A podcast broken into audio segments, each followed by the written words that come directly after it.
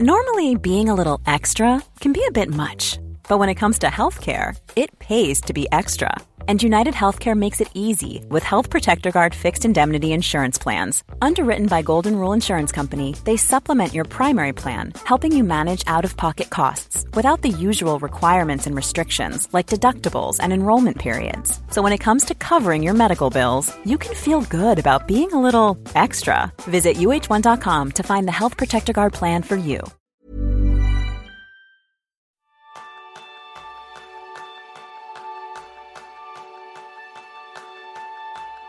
¿Cuál es el secreto para crear un equipo efectivo?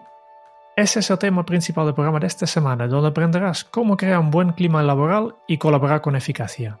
Bienvenidos a una nueva píldora productiva de Kenso, el podcast en el que descubrirás cómo ser efectivo para vivir más feliz.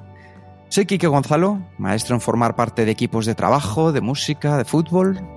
Y yo soy Jeroen Sangas, maestro en organizar el trabajo de los demás. ¿Comenzamos? Vamos a por ello, Jerún. Sí, eh, otra vez un tema interesante y otra vez un episodio que es el resultado de, de, en este caso, dos peticiones de oyentes. El primero, Carlos Leal, que nos ha pedido hablar del clima laboral, y Pablo Giovini, que nos ha pedido la resolución de conflictos laborales y problemas entre empleados. Y yo creo que vamos a, a juntar estos dos conceptos y hablar un poco de, de cómo crear un equipo efectivo. Y como a nosotros no nos gusta más que hacer caso a nuestros oyentes, a por ello, Jerún. Sí, sí, sí. Yo creo que, que este, este de, de siempre hablamos de productividad personal, ¿no? Pero no, la productividad no, no es personal. Tenemos que, colaborar, tenemos que comunicarnos con los demás y, y este es muy importante. Y por eso, eh, dentro del desarrollo del método Kenso, pues hemos incluido un, incluso un pilar, el cuarto pilar, que es el entorno que yo creo que es uno de los puntos que distingue nuestro enfoque de los métodos tradicionales de, productividad personal, ¿no? Porque cuando se trata de la efectividad, el, resultado es mucho más que la suma de sus componentes. Yo siempre utilizo el mismo ejemplo, que es un equipo de fútbol que, que contiene 11 superestrellas, en cada, una superestrella en cada posición, pues no tiene por, por, por, qué ser el mejor equipo de fútbol. Todos conocemos eh, equipos que se han presentado como, como lo mejor, lo mejor, tenemos los mejores jugadores, pero si ellos entre, entre sí no colaboran bien, que no se comunican bien, pues este equipo tal vez no, no será el mejor equipo. Sí, es cierto. Y de la misma forma. No, no, justo iba a decir que al final un equipo de trabajo eh, viene siendo eso, un sistema complejo donde tenemos que aplicar por un lado tanto la lógica como por otro lado las emociones para mejorar la efectividad. Y de la misma manera que hablabas de un equipo de fútbol, un trabajador, una mega estrella que siempre se enfoque en su propia organización y sus tareas, no necesariamente es la mejor pieza para un equipo. No, no, yo creo que cuando se trata de conseguir resultados, yo creo que quede claro que el equipo está por encima de las personas. Y a veces, pues debes sacrificar tu propia productividad para el beneficio del equipo. Y, y este ya nos, nos dice Aristóteles, que, que dice el, el, todo es mayor que la suma de sus partes. Y este es muy interesante, porque Aristóteles también es el nombre de un proyecto de, Google. Y en este proyecto el objetivo era investigar cuáles son las características de los equipos que mejor funcionan. Y, y uno de los resultados que, más destaquen de este proyecto eh, vamos a hablar más de, lo que han encontrado, ¿no? Pero lo, también es importante lo que no han encontrado. No han encontrado, ninguna relación entre el desempeño individual de los miembros del equipo y la efectividad del equipo. Esto es que parece incluso contrainductivo. Parece fácil de decir, vale, pues si yo quiero tener un equipo súper productivo, lo que tengo que hacer es conseguir que, todos los miembros, cada uno de ellos, son un poco más productivos. Pero como en este caso, como ya has dicho, que estamos hablando de un, sistema complejo, y en sistemas complejos no simplemente son, lineales, ¿no? no es que, si yo entiendo las partes, al final y mejor las partes, el total será mejor. A veces si, si en un sistema complejo mejoras una parte, pues el total va peor. Esto me resulta muy interesante, Jerún, porque estamos hablando de equipos de trabajo, pero igual que hablamos de equipos de trabajo, lo que vamos a tratar a partir de ahora también se puede aplicar a familias, a entornos en el que estén varias personas. Por eso es tan importante que nos demos cuenta de justo lo que acabas de comentar como punto de partida. Si no existe ninguna relación entre el desempeño individual de los miembros del equipo y la efectividad del equipo, ¿qué es lo que marca la diferencia? Para cada una de las situaciones, para cada uno de vosotros oyentes que nos estáis escuchando, probablemente sea distinta porque no hay una solución única para generar el mejor equipo efectivo. Pero sí que es importante que si seguís estos pasos que vamos a comentar ahora, los podréis adaptar a vuestro entorno, a vuestras necesidades, a los elementos que tenéis a día de hoy para dar lo mejor de ellos mismos. Y como muy bien decía Jerún, en Kenso hay cuatro pilares y vamos a tratar esos cuatro pilares, empezando por el del autoconocimiento, ¿verdad, Jerún? Porque eh, si miras un equipo, verás que, cada persona tiene una función, ¿no? No haces todo, todo, exactamente lo mismo. Aunque incluso eh, a veces veo equipos de, no sé, un equipo de abogados, un, equipo de contables. Pero verás, en, las dinámicas dentro del equipo, verás que, hay personas que cogen un, un, rol u otro, ¿no? Y, y, por eso hay que conocerte muy bien para saber qué roles te encajan mejor. ¿Quién, quién representa, por ejemplo, tu equipo cuando, cuando hay que ir a una reunión con, con otros departamentos? ¿no? Que ese es un rol de, de, un miembro del equipo, que te puede ser contable igualmente que tú, pero coge un otro rol. ¿Por qué coge este rol y tú no? Pues este tiene que ver con tu manera de ser. ¿no? Y, y hay diferentes modelos para, para describir los roles, ¿no? Eh, dos, dos, que son bastante famosos. Hay, hay el modelo de roles de Belbin, que, definen nueve tipos de, roles y tú, pues a través de un test también puedes encontrar cuáles son, son, cuáles son tus roles, cuáles te encajan en tu manera de ser. Nosotros obviamente trabajamos con, con Insights Discovery, que, que además de, de, roles en equipo, también explica muchas cosas como, de, sobre cómo eres, ¿no? ¿Qué tipo de, qué tipo de persona eres? Porque es importante, porque si te conoces bien a ti mismo y, y también conoces un poco los roles que tienen los, los, otros miembros de tu equipo, pues esta ayuda a, generar lo que llamamos la seguridad psicológica. Y es el, principal factor de efectividad grupal que, han encontrado en el proyecto de, Google. Vamos a trabajar sobre cómo poder generar este concepto de seguridad psicológica a lo largo de los siguientes pilares del método Conso. Como hemos visto, el primero es el del autoconocimiento. Tan importante hacer el esfuerzo de conocernos a nosotros cómo descubrir cómo son de verdad los demás. Y para ello vamos a seguir con el segundo de los pilares, que es el del propósito. El del propósito, al final lo que tratamos de buscar en este caso es saber que la cultura de un equipo o de una organización está basada en su visión, en su misión, en sus valores. Y la pregunta es, ¿conoces la visión y los valores? Tiene que ser algo que de verdad se note en el día a día. Nosotros vamos a muchas empresas donde a veces te encuentras que tienen eh, a la entrada su misión y luego al tratar con la gente te das cuenta que no la viven, que no la comparten, que no la tienen. ¿Por qué? Porque a lo mejor es algo que no es genuino de las personas que están allí. Por eso es clave que nosotros podamos generar dentro del equipo nuestra visión, nuestra visión, nuestros valores que vamos a compartir. Y a partir de ahí, luego necesitaremos uno o varios objetivos, lo que viene siendo un destino, es decir, qué es lo que queremos alcanzar, a dónde queremos llegar. Y hay tres factores que decía Jerún antes del estudio Google que tienen que ver con el propósito, ¿verdad, Jerún? Sí, primero necesita, eh, que han encontrado que, tres factores que son importantes. Primero es el estructura y claridad, que, está claro dentro del equipo cuáles son los roles, cuáles son los planes y cuáles son los objetivos. Que realmente, y está por escrito piensas que, sabes que, hay una persona que, es responsable de, la documentación, por ejemplo, pero si esto no es por escrito, pues eh, no funciona bien. Y después, el segundo es el impacto. Um, importante también para un equipo de alto rendimiento es que los miembros del equipo tienen la, sensación y realmente creen que su trabajo es importante y crea un cambio de verdad. Sí. Y el significado, ¿verdad?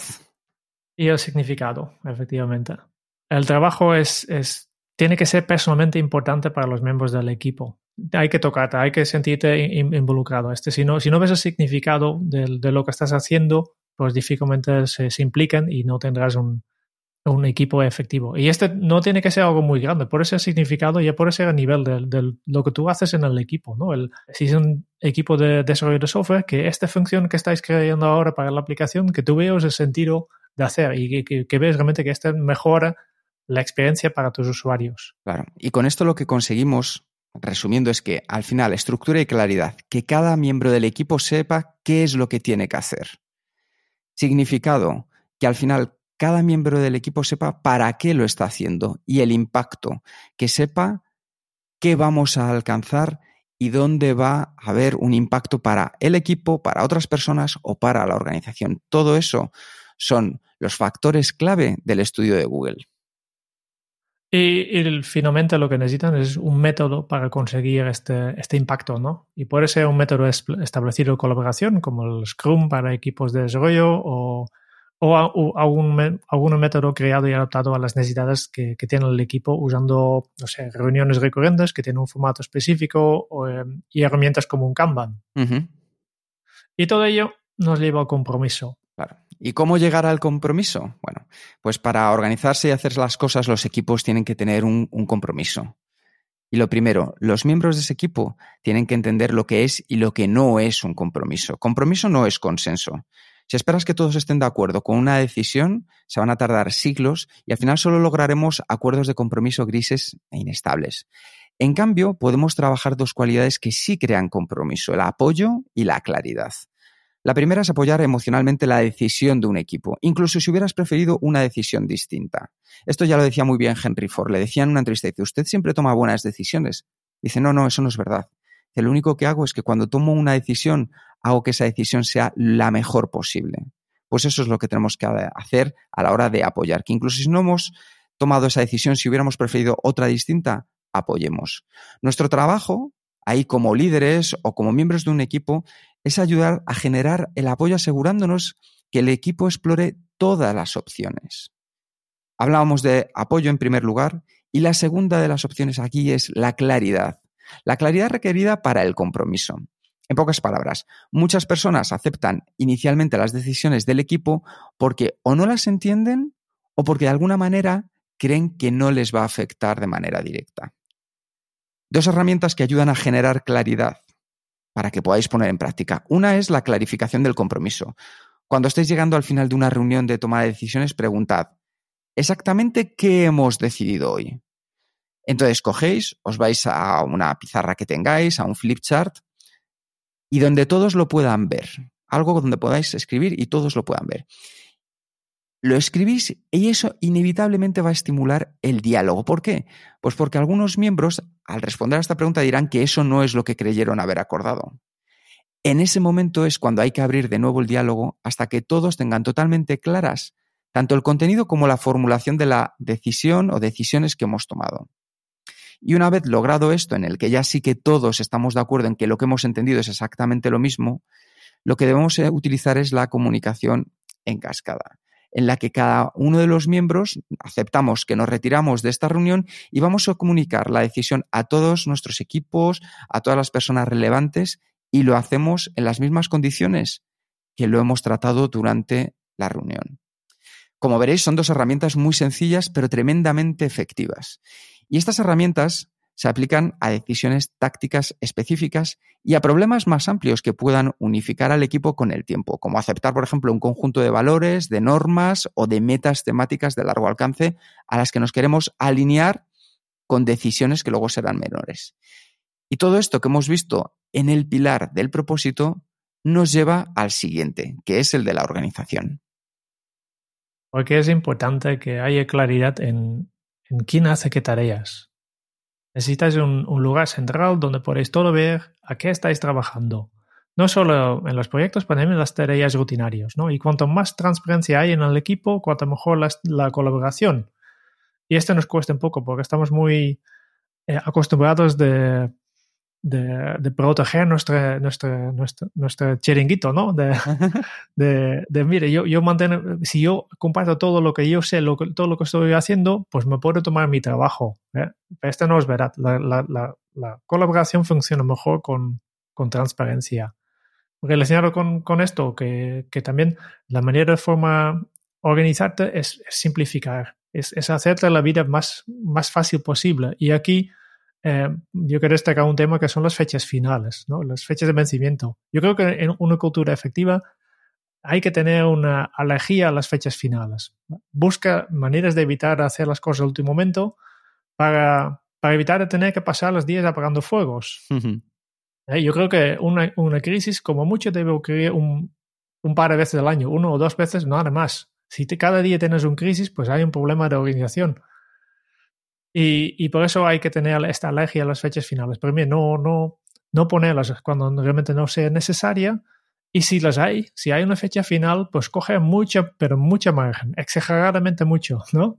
¿Por qué? Porque no quieres tener, yo, tú, si quieres ser con eficiencia, que quieres trabajar bien, pues hay que trabajar con, con tiempo, sin prisa, con, pensando bien, porque muchas de esas emergencias salen justo porque no has pensado bien.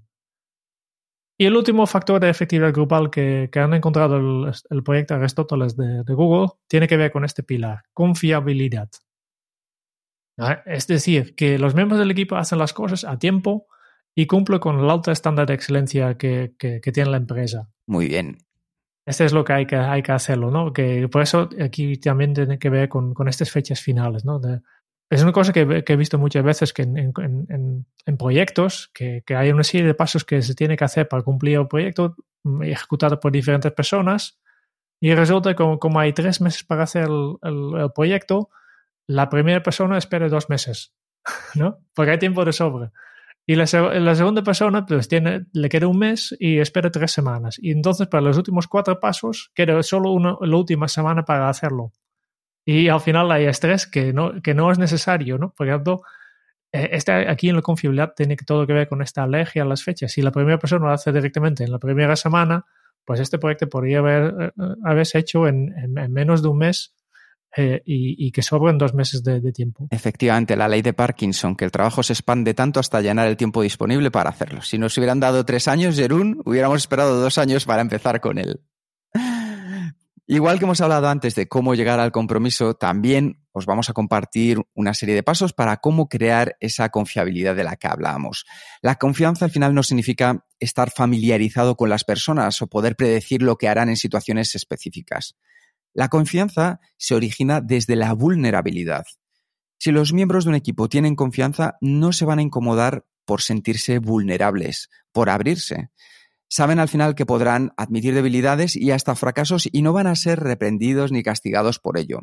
Por eso la confianza basada en la vulnerabilidad depende de que las personas sean capaces de decir la verdad sin tratar de anotarse puntos ni a su favor ni en su contra.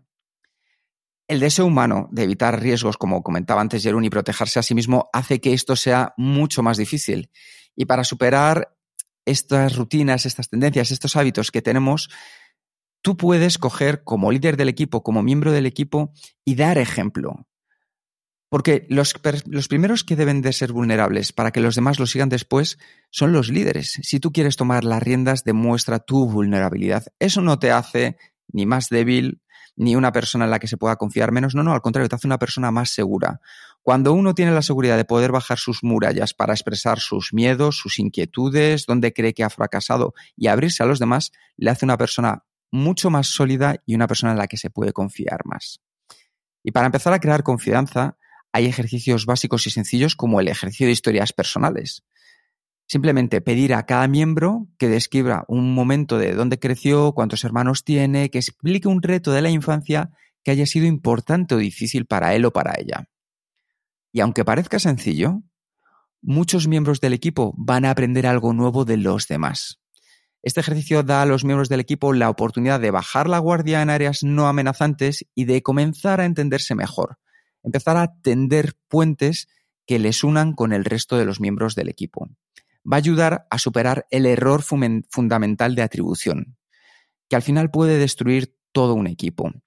Este error fatal sucede cuando las personas suponen que otros tienen conductas negativas por defectos en su temperamento, pero consideran que su propia conducta negativa viene de fuerzas externas fuera de su control. Es decir, que si alguien dentro del equipo es tozudo, nosotros enseguida lo podemos ver y que eso pensamos que es una conducta negativa y que podría solucionarlo esa persona, pero sin embargo, si nosotros somos testarudos, es porque, claro, eh, tenemos mucho trabajo, estamos hasta arriba y para poder sacarlo tenemos que ser testarudos.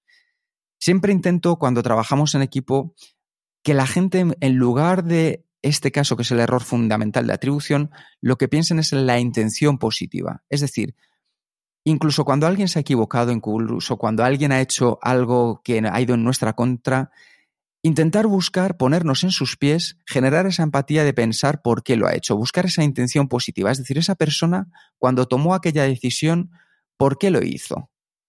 Y entonces nos va a ayudar a generar lazos, a estrechar lazos. No significa que estemos de acuerdo, significa que vamos a entender mejor por qué otros miembros del equipo hacen lo que hacen. Superar esto va a ayudar a todos los miembros del equipo a relacionarse como individuos y a revelar lo que influye en ellos y los determina a la hora de actuar. Y después de establecer este nivel inicial de confianza, desarrollalo a través de un perfil de conducta que fomente el entendimiento que surge entre los miembros del equipo. Esto, de lo que antes ha hablado Jerún, que nosotros hacemos con el Insights Discovery, brinda un marco de referencia objetivo y compartido para hablar de cómo se comporta el equipo, de por qué hace lo que hace. Y así va a permitir evaluar la retroalimentación o el feedback en contexto, porque el contexto es clave. Si sabemos entender a cada miembro del equipo y por qué hacen lo que hacen, entenderemos mucho mejor las decisiones y acciones que toman para el equipo. La elaboración de perfiles también ayuda a las personas a ver que un diálogo no es un ataque personal. Hay personas que son muy temperamentales y otras pueden asumir que su forma de expresar con esa pasión sus ideas es un ataque. No tiene por qué ser así y esto nos ayuda a reconocerlos. Y igualmente habrá personas que son calladas, reflexivas, para dar una opinión. Y personas temperamentales a lo mejor están pensando, bueno, es que esta persona tarda mucho, es que no dice nada. No. Probablemente es que está pensando, está generando una idea y hasta que no esté segura no la va a compartir. Por eso es tan importante herramientas como el Insights, que lo que hacen es poner un campo personal y común para el equipo en el cual sepan cómo actúa cada miembro del equipo. Aunque podéis utilizar muchas herramientas, como decía Jerún, nosotros, la acción ideal y la corriente probada y aceptada es la que vamos a ver en el último pilar, que tiene que ver con el entorno. Even when we're on a budget, we still deserve nice things. Quince is a place to scoop up stunning high-end goods for 50 to 80% less than similar brands. They have buttery soft cashmere sweaters starting at $50, luxurious Italian leather bags, and so much more. Plus, Quince only works with factories that use safe, ethical, and responsible manufacturing. Get the high-end goods you'll love without the high price tag with Quince. Go to quince.com/style for free shipping and 365-day returns. Many of us have those stubborn pounds that seem impossible to lose, no matter how good we eat or how hard we work out. My solution is PlushCare. PlushCare is a leading telehealth provider with doctors who are there for you day and night to partner with you in your weight loss journey. They can prescribe FDA-approved weight loss medications like Wagovi and Zepbound for those who qualify. Plus, they accept most insurance plans. To get started, visit plushcare.com slash weight loss. That's plushcare.com slash weight loss. Sí, aquí lo que tenemos que hacer es crear espacios efectivos de colaboración. Y resulta que en muchas organizaciones, pues cada miembro del equipo, cada persona que trabaja aquí tiene un lugar para hacer su trabajo. Pero resulta que, casi todos tenemos diferentes tipos de trabajo, tenemos diferentes tipos de tareas. A veces hay que concentrarse, a veces hay que comunicar porque quieres colaborar, a veces necesitas inspiración. Y yo creo que, es complicado que un único lugar pueda cumplir todas estas funciones, porque para, concentrarme lo que necesito es eh, un, sitio tranquilo, sereno, con, poca decoración, eh, está un poco cerrado, hay silencio y para colaborar justo tengo que estar con otras personas, tengo que, seguramente necesito material para, para visualizar un poco de qué estamos hablando, la, la pizarra o un Kanban o lo que sea. Para la inspiración necesito muchos objetos, muchas cosas muy diversos. Y por tanto, si yo quiero tener un, un equipo súper productivo, necesito diferentes espacios y, o, o, al menos a veces cambiar el espacio, ¿no? Justo, justo ayer estuve leyendo un, artículo en un diario holandés que hablaba de empresas que han, han, seguido la tendencia global de, espacios abiertos de trabajo, pero han empezado a, instalar horas o, días de silencio. Simplemente para decir, vale, tenemos días que, somos el caos de, de, siempre para colaborar óptimamente, pero deben reconocemos la necesidad de concentración y por tanto, pues para este tipo de trabajo reservamos unas horas o, incluso unos días o, o si, si puedes hacerlo o incluso unos espacios, que este sería lo, perfecto, ¿no? Que, dentro de oficina hay espacios que están silenciosos para concentrarte y después hay, hay, salas de, equipo para colaborar y después hay salas con muchos objetos o, con más conversaciones y, y, otro tipo de perfiles para inspirarte, ¿no? También muy súper importante, utiliza las herramientas de comunicación. Hoy en día casi, todas las empresas ya cuentan con unas personas que ya no están físicamente presentes en la misma sala y por tanto tenemos que pasar a herramientas digitales. Y esto nos cuesta un poco. Y, yo he vivido de primera mano de, cómo es ser una de las pocas personas que no están en la oficina porque no te enteras de nada. ¿No? si, si, todo el mundo está en la misma sala y, tú y unos pocos otros no, pues no te enteres de nada. Hay que, hay que cambiar un poco esta cultura de, vale, pues sí que es importante hablar en persona, pero también es muy importante dejar cosas por escrito o grabar un vídeo o lo que sea para que todo el mundo pueda consultarlo en su propia manera, ¿no? Utilices, mire cuáles son tus herramientas de comunicación que tienes, que, que si tenéis una una plataforma de, colaboración en proyectos, como nosotros, por ejemplo, utilizamos Basecamp, o hay Trello, Asana, o, Notion. Hay un montón de plataformas que puedes utilizar para centralizar toda esta información y dejar constancia de, quién está haciendo a qué, ¿no? Esta es para la parte más técnica, ¿no? Después, en la parte más eh, de habilidades, pues que, que ya ha mencionado, conoce los perfiles insight de tus colaboradores, sabe cómo son y, y, muy importante, adapta tu comunicación verbal y no, no verbal a, sus preferencias. Que no todo el mundo le guste que le, que le tocas cuando estás hablando. El contacto físico, por ejemplo, ¿no? Que hay que, hay que pensar, si a ti te gusta que, que la gente te, mantener contacto físico contigo y, te pone la mano en, el hombro cuando están hablando contigo, no quiere decir que, los demás también quieren esto. Hay que adaptarte a, las necesidades de los demás. ¿Qué más? Eh, ah, si hablas de, tu, de, los resultados, relacionalos con situaciones de trabajo. ¿no? Resuelve las posibles objeciones sobre su naturaleza sentimentaloide. ¿no? Comparte información sobre los tipos de personalidades. Esta ayuda a que los miembros de equipo eh, entienden un poco mejor las acciones de los demás. Y, y úsalo para que los individuos expliquen lo que aprendieron de la prueba y especialmente si les ayudó a identificar alguna debilidad que les gustaría superar en términos de aportaciones del equipo y superar el conflicto. Sí, eso yo creo que es importante. Uno de los temas principales que íbamos a abordar es el conflicto que nos lo pedían. Entonces, ¿cómo controlar el conflicto? Igual que hemos hablado antes de la cómo crear esa confianza y cómo crear también, cuando hemos estado hablando del compromiso, es importante saber cómo poder gestionar esos momentos de conflicto.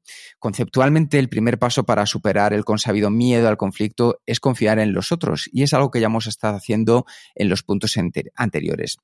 Para trabajar en conjunto, los equipos deben poder entablar conflictos productivos que se enfoquen en problemas e ideas, no en personas. Es decir, no confundamos cuando tengamos un conflicto que lo tenemos con una persona que lo defiende. Lo tenemos con su idea, lo tenemos con eso que queremos llegar a solucionar. Entonces, no pasemos del lado profesional al lado personal. Con demasiada frecuencia nos quedamos enganchados en la idea de ganar y que la gente nos escuche y que nos, acepten y no nos enfocamos en lo que es lo mejor para el equipo. Y a menudo estos choques se convierten en ataques personales que pueden dejar marcados a los individuos e impiden la función del equipo durante algún tiempo. Eso yo creo que lo hemos vivido absolutamente todos. Cuando los miembros del equipo tratan de evitar los ataques y eluden la incomodidad que generalmente acompaña al conflicto, a menudo se cierran rehusan a trabajar en el conflicto y crean un estado de armonía artificial. Y esto no es útil. De hecho, una de las tareas que tenemos como miembros del equipo es moverlo hacia un lugar productivo en la secuencia de conflictos, donde nos alejemos de los desacuerdos falsos y de los debates politizados. Así como empezamos a crear confianza mediante un tipo de perfil, podéis comenzar el proceso de controlar el conflicto mediante perfiles de conflicto. Para ello, primero, Habla con los miembros de tu equipo sobre cómo los afrontan. Anímalos a hablar sobre lo que el conflicto significa para ellos y cómo prefieren expresar emociones intensas, porque la parte personal, la parte interior de cada uno de nosotros es la más compleja de sacar. Después, aprovecha esos momentos de entendimiento mutuo, esos lugares donde se superponen las ideas, y usa este diagnóstico para conocerte tanto a ti mismo y crear un vocabulario compartido para afrontar el conflicto como para los demás. Tener expectativas comunes va a ayudar al equipo a desarrollar normas de conflicto, normas que pueden ser tácitas, explícitas o detalladas en un documento hecho por los propios miembros del equipo. E incluso con estas normas, hay momentos en los que tendrás que guiar a las personas al conflicto productivo. Incluso aquellos que dicen que comparten las normas de conflicto del grupo pueden rehuir los desacuerdos intensos. Cuando ocurra un conflicto así, da feedback, retroalimenta al equipo, aún si es durante la discusión, no importa, hazlo también, porque así vas a confirmar de manera inmediata tanto la discordia como sus respuestas. Es decir, que ambas, la discordia y las respuestas, sean correctas, sean buenas para el equipo. Y en vez de conflicto continuo, lo que vas a buscar son debates activos y controlados sobre problemas claves. Nos olvidamos del conflicto y lo que hacemos es generar ese debate abierto en el cual nosotros controlamos lo que está sucediendo para poder abordar y solucionar entre todos problemas clave que seguramente la suma de todos nosotros tendremos las mejores ideas para poder abordarlo. Para ello tienes que ser empático, busca esas inquietudes subyacentes y alienta a la gente a expresarlas. Orienta los conflictos hacia soluciones útiles, lo que hablábamos al principio, que veamos el impacto, que veamos la solución y que se sientan parte y protagonistas de haber llegado a ello. Y si tu equipo entra en pugna por un problema complicado, analiza las preguntas mediante el modelo de resolución de conflictos. Para ello, primero, Identifica el problema principal del conflicto y los obstáculos que impiden resolverlo.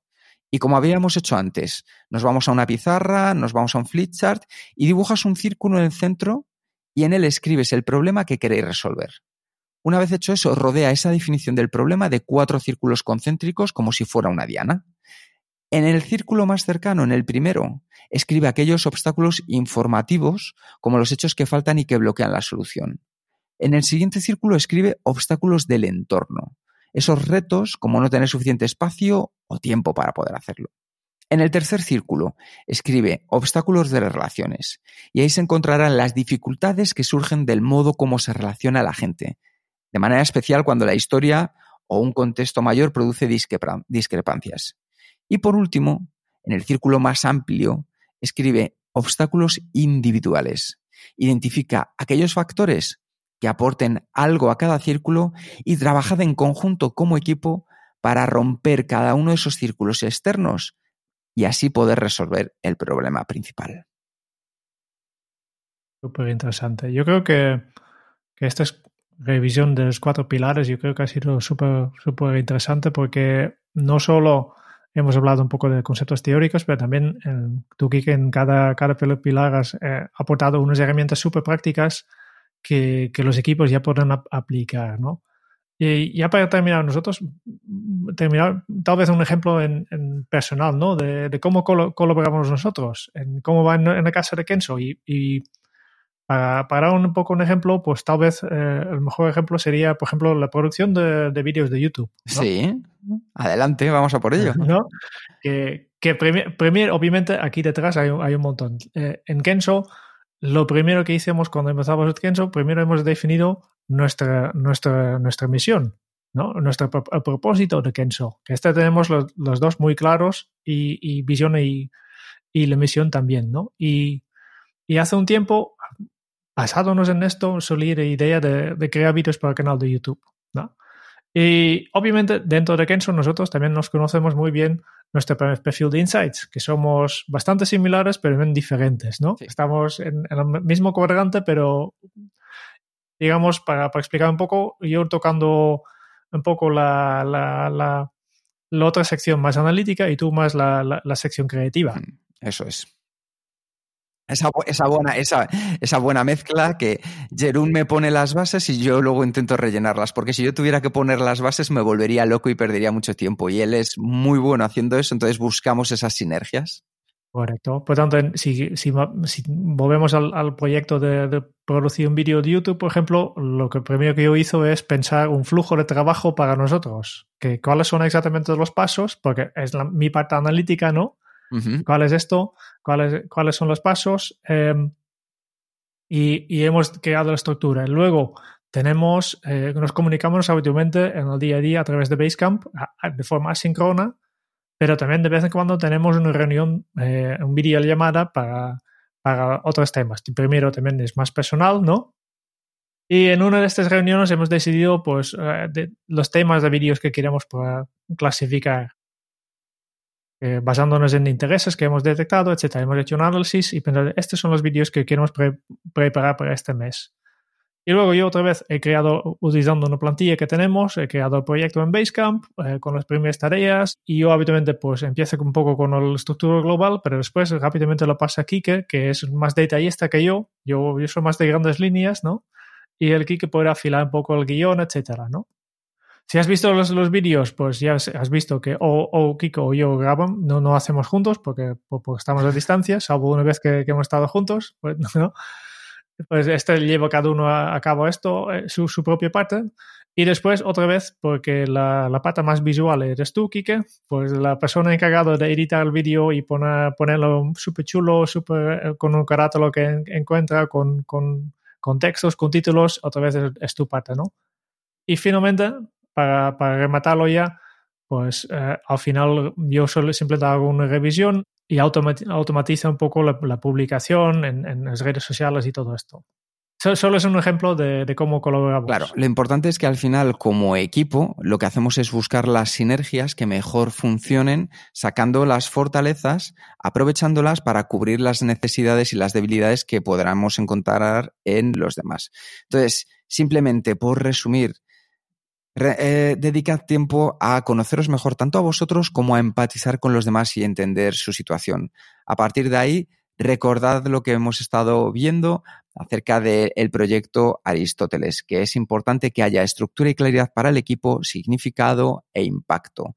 Con eso vamos a generar un compromiso que nos va a llevar a una organización, tener claros los resultados para poder crear confianza dentro del equipo. Y por último, el entorno en el cual vamos a ver que pues, se pueden dar situaciones de conflicto y ya hemos visto cómo dar los pasos para ir solucionándolas.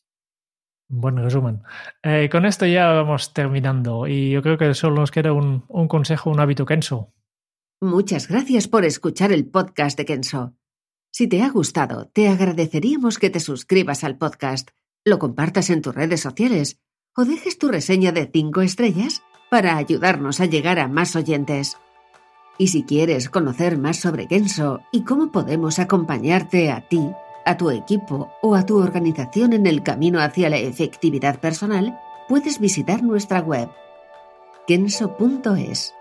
Te esperamos la semana que viene en el próximo episodio del podcast de Kenso, donde Kike y Jerún buscarán más pistas sobre cómo ser efectivo para vivir más feliz. Y hasta entonces, Ahora es un buen momento para poner en práctica un nuevo hábito Kenso. La fortaleza del equipo parte de cada uno de sus miembros. La fortaleza de cada miembro es el equipo. Hasta dentro de muy pronto. Chao.